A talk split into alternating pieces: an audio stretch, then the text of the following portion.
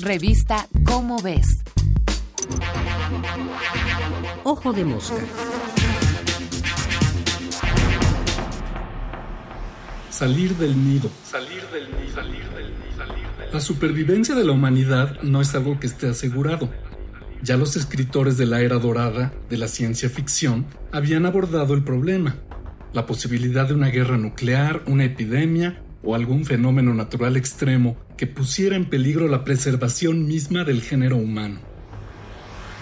Isaac Asimov, Robert Heinlein, Arthur C. Clarke o Ray Bradbury, entre otros muchos autores, escribieron magníficos relatos donde un futuro en el que el ser humano saliera de los límites de la Tierra y colonizar a otros astros se daba por sentado, no como posibilidad, sino como verdadera necesidad. Y aunque pecaron de optimistas, porque situaban sus colonias espaciales en las primeras décadas del siglo XXI, su argumento básico no solo sigue vigente, sino que se ha fortalecido.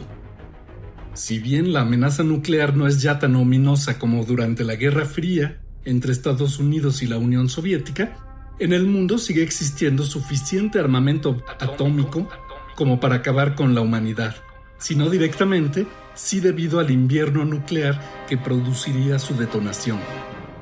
Y no solo eso, hoy, además de la posibilidad de una pandemia inesperada que pudiera aniquilarnos, sabemos que el uso imprudente de los combustibles fósiles y la falta de decisión de gobiernos e industrias por remediarlo han provocado un cambio climático que es ya una crisis global. Pero aún siendo optimistas, sabemos que nuestro planeta natal no durará por siempre. Aunque lográramos no autodestruirnos y mantener el equilibrio ambiental, algún día, en unos 5 mil millones de años, cierto, pero algún día, nuestro Sol agotará su combustible y se transformará en una estrella gigante roja que crecerá hasta consumir por completo la Tierra.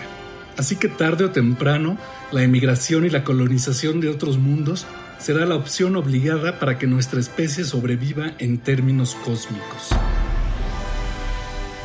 ¿Qué mejor momento que este para comenzar a explorar posibilidades? Es por eso que la NASA, las agencias espaciales rusa y europea, la de China y muchas otras tienen desde hace décadas programas dedicados a la exploración y los viajes espaciales.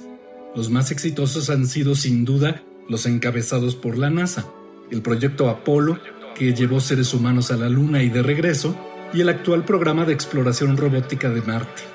Y no olvidemos los numerosos satélites que han explorado diversos planetas, satélites y asteroides del Sistema Solar.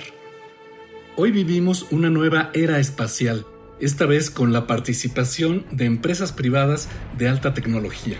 SpaceX de Elon Musk dueño de Tesla, Blue Origin de Jeff Bezos, dueño de Amazon, y Virgin Galactic de Richard Branson del grupo Virgin, entre otras, tienen ya proyectos con diversos grados de avance que prometen no solo la posibilidad de realizar viajes espaciales, sino que buscan en última instancia colaborar para que la humanidad pueda comenzar a colonizar otros mundos y algún día emigrar. La tecnología, hija favorita de la ciencia, algún día nos permitirá sobrevivir convirtiéndonos en viajeros interplanetarios. Este fue Martín Bonfil Olivera. Nos vemos el mes que entra en la revista Cómo ves con otro Ojo de Mosca. Ojo de Mosca. Una producción de la Dirección General de Divulgación de la Ciencia.